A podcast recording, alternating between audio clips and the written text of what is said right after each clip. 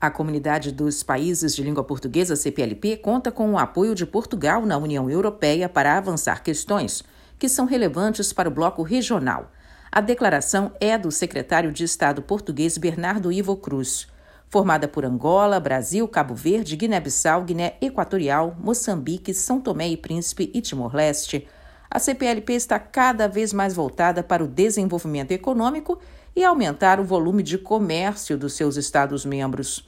Nessa entrevista à ONU News, no fim de fevereiro, o secretário de Estado da Internacionalização de Portugal disse que, ao falar em conjunto, os países lusófonos se tornam mais fortes no cenário internacional. O esforço que a gente faz de eh, cooperação delegada, o esforço que a gente faz de colocar as questões, no caso de Portugal, de colocar as questões que são importantes para o conjunto da CPLP hum. na agenda da União Europeia, eh, apoiando os Estados-membros da CPLP na sua relação com, com, com, a União Europeia, eh, o esforço que fazemos aqui eh, e em Genebra eh, para ordenarmos e coordenarmos as nossas preocupações comuns e colocá-las neste universo enorme que são as várias agências e as várias dimensões que, que as Nações Unidas trazem para o concerto das nações.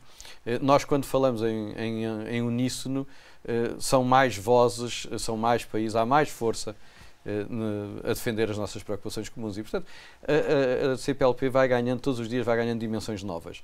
Uh, umas são formais, a gente aprova agendas, a gente aprova programas, a gente aprova planos, mas outras são informais. Nós concordamos que seria bom que o mundo avançasse nesta direção hum. uh, ou que tivesse aquelas preocupações e trabalhamos juntos nisso. Bernardo Ivo Cruz falou à ONU News sobre o acordo de livre circulação que seu país aprovou esse ano para os cidadãos de outras nações de língua portuguesa. Portugal aprovou agora recentemente, já este ano, eh, um mecanismo de circulação de pessoas da comunidade de países de língua portuguesa. E, portanto, agora nós estamos criando também um espaço de livre circulação eh, das pessoas, de, de, dos membros da, da, comunidade que possam eh, vir trabalhar para Portugal, possam se instalar em Portugal, possam fazer a sua vida em Portugal, contribuir também para o nosso, o nosso próprio crescimento económico e, e estreitar ainda mais os laços entre os países. Já no passado, segundo chefes de Estado e de governo de Portugal, o país fez várias gestões junto à União Europeia para, por exemplo, apoiar um acordo do bloco europeu com o Mercosul, que inclui o Brasil.